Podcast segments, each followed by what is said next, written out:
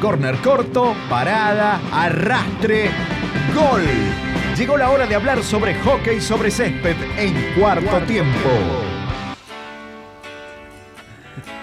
Vi el mensaje y no vi el remitente. Mirá, mirá cómo nos marcaba la cancha. No promesta tanto, todavía nos debe una entraña a mí y al polo. Ajá, Ajá. Ya te la vamos a pagar. ¿De dónde, ¿De dónde viene? ¿De allá de.? Deposito por allá, Deposito. un anexo. Ah. eh, Juan. Eh, No lo vamos a mandar al frente. Vamos a. Nos corramos un poco ahí por Rastreador Calíbar y Claro, llegamos seguimos Calíbar, hasta la cancha de, de Loma. pasamos Ignacio La Rosa y Sí. vamos al club de barrio. Vamos al club de barrio. Qué linda, che. Eh, escuchó la promo, estimado usted del otro lado del teléfono. Dice arrastre, ¿no? Remate, toque, córner corto y gol. En ningún momento mostraron tarjeta, en ningún momento hubo nada, ¿no? Eso espero que lo haya aprendido. Estoy hablando con Joel Lisanti, que después de Italia no hemos podido conversar eh, en largo ni tendido, así que lo saludamos aquí en Radio Colón. Querido Joel, ¿cómo estás? Hola Sergio, ¿cómo estás? Buenas tardes a toda la audición, buenas tardes a tu equipo de trabajo, ¿cómo están todos? Muy bien, muy bien. Bueno, muchas gracias por toda la data. Decíamos hace un rato de toda la gente que colabora con nosotros para llevar información de- del hockey, del, del rugby en este caso. Y, bueno, vos sos uno de ellos, así que te quería agradecer aquí en, en- ante todos los que nos están escuchando. Joel, arranca un año nuevo, pero contame cómo fue el año pasado, más allá de que eh, fuiste en, en- en la peor parte del mundo, eh, al viejo continente. ¿Cómo fue esa experiencia? Y sí, como hemos hablado, como estuvimos hablando, viste, cuando Sí. yo estaba en Italia, que hicimos la entrevista, que te comenté un poquito cómo se vivió la situación allá, Sí. pero bueno, fue todo un momento de shock porque la verdad de viajar en noviembre de 2019 y, y tener alta expectativa y que te toque un año muy difícil de enfrentar, eh, la verdad que era un desafío muy grande, que, que era o seguir eh, por el mismo camino mediante la, la pandemia o, o dejar todo y volver a casa y estar encerrado prácticamente seis meses sin hacer nada. Entonces yo elegí el camino del desafío y, cual, y gracias a. Dios que, que tuve mis dos pilares, mi mamá y mi papá, que me estuvieran ahí al lado mío cuando más los necesité y me ayudaron muchísimo a seguir mediante la pandemia, seguir jugando en Italia. La verdad que sí. Eh, bueno, pero pudiste jugar al fin, en- finalmente, ¿no?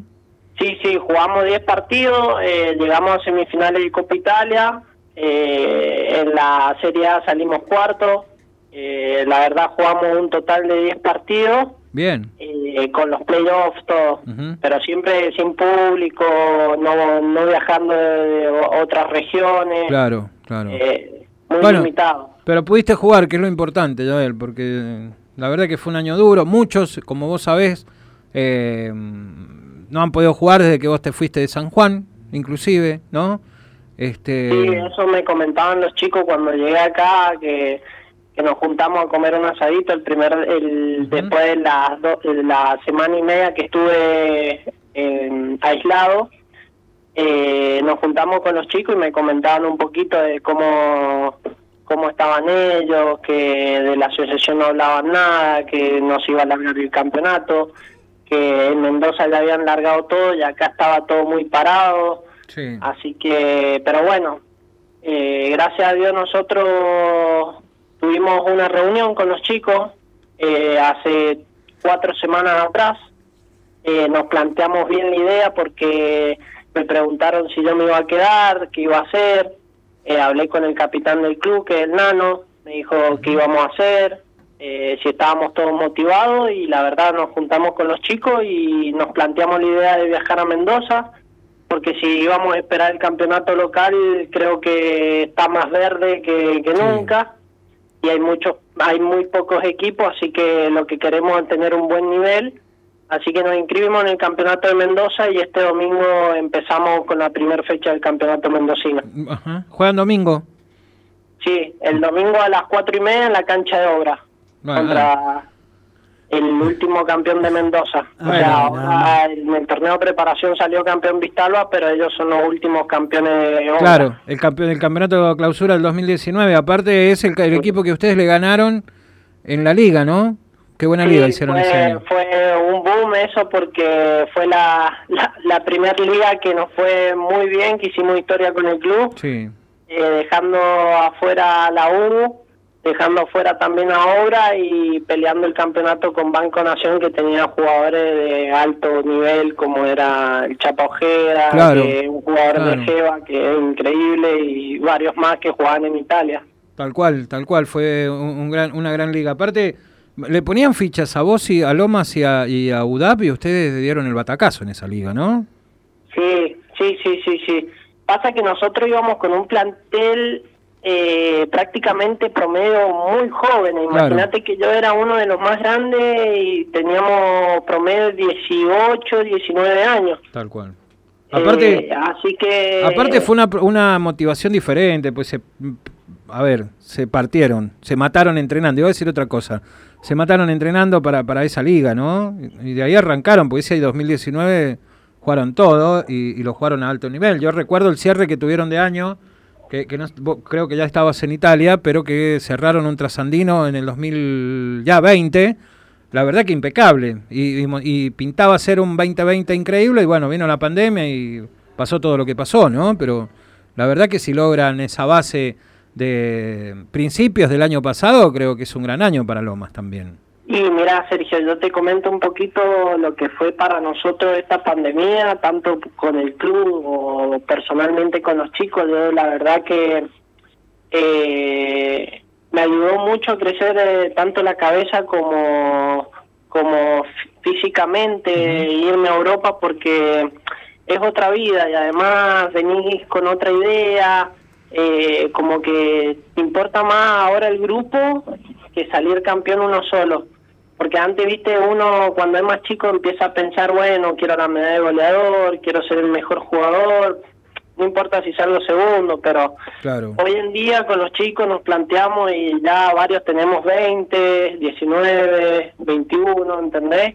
Y nos planteamos la idea y la verdad que nos estamos entrenando muy bien. O sea, eh, estamos entrenando tres veces a la semana, eh, hemos hecho un par de amistosos, estamos yendo todo siempre doble turno, estamos Claro. haciendo cada día doble turno. Así que nos estamos preparando el máximo para dejar en lo más alto el club y a la provincia. Tal cual. La última, Joel, cortita. eh, ¿qué, qué vas a hacer este año? ¿Vas a jugar con Loma? ¿Hay eh, planes de irte a Europa otra vez? ¿O cómo es? Sí, eh, mi idea es quedarme hasta septiembre porque me han invitado a jugar en la primera división de Bélgica, que es el Hassel Sticks, de un equipo de un amigo.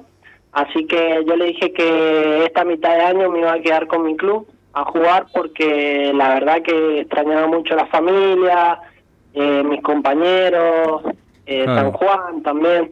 Así que quería seguir por el buen camino también con mi equipo porque la verdad que a pesar que no se jugó el año pasado, quiero que, que sigamos dando el batacazo como, como lo estamos viniendo dando desde el Tal 2019. cual. Así Tal como fue buena la liga, queremos... Nuestra idea ahora es entrar en playoff del campeonato de Mendoza que nunca en historia lo ha hecho el club. Bueno, te tomo la palabra y te mando un abrazo, Joel. Muchas gracias, ¿eh? Bueno, muchas gracias Sergio. Y bueno, y invito a toda la gente que nos quiera venir a ver. Eh, jugamos a partir del, del 20 de, de marzo, empezamos a jugar de local, así que te estaré mandando la fecha para que invitemos a la gente. Por si supuesto, por supuesto. Eh, y hay un clásico ahí en el medio, así que bueno, eh, muchos éxitos, la verdad, muchos éxitos, ¿eh? Gracias, Sergio. Un Gracias abrazo. por ser muy atento. Eh, saludo a toda, a toda la audición y a tus compañeros del trabajo que siempre están al pie de la letra. Dale, que estés bien. Eh, Joel Lizanti con nosotros, jugador de Lomas de Rivadavia, que se prepara para jugar el torneo de Mendoza el próximo domingo, cuatro y media de la tarde, frente a Obras. Colombia, Argentina. Llegamos más.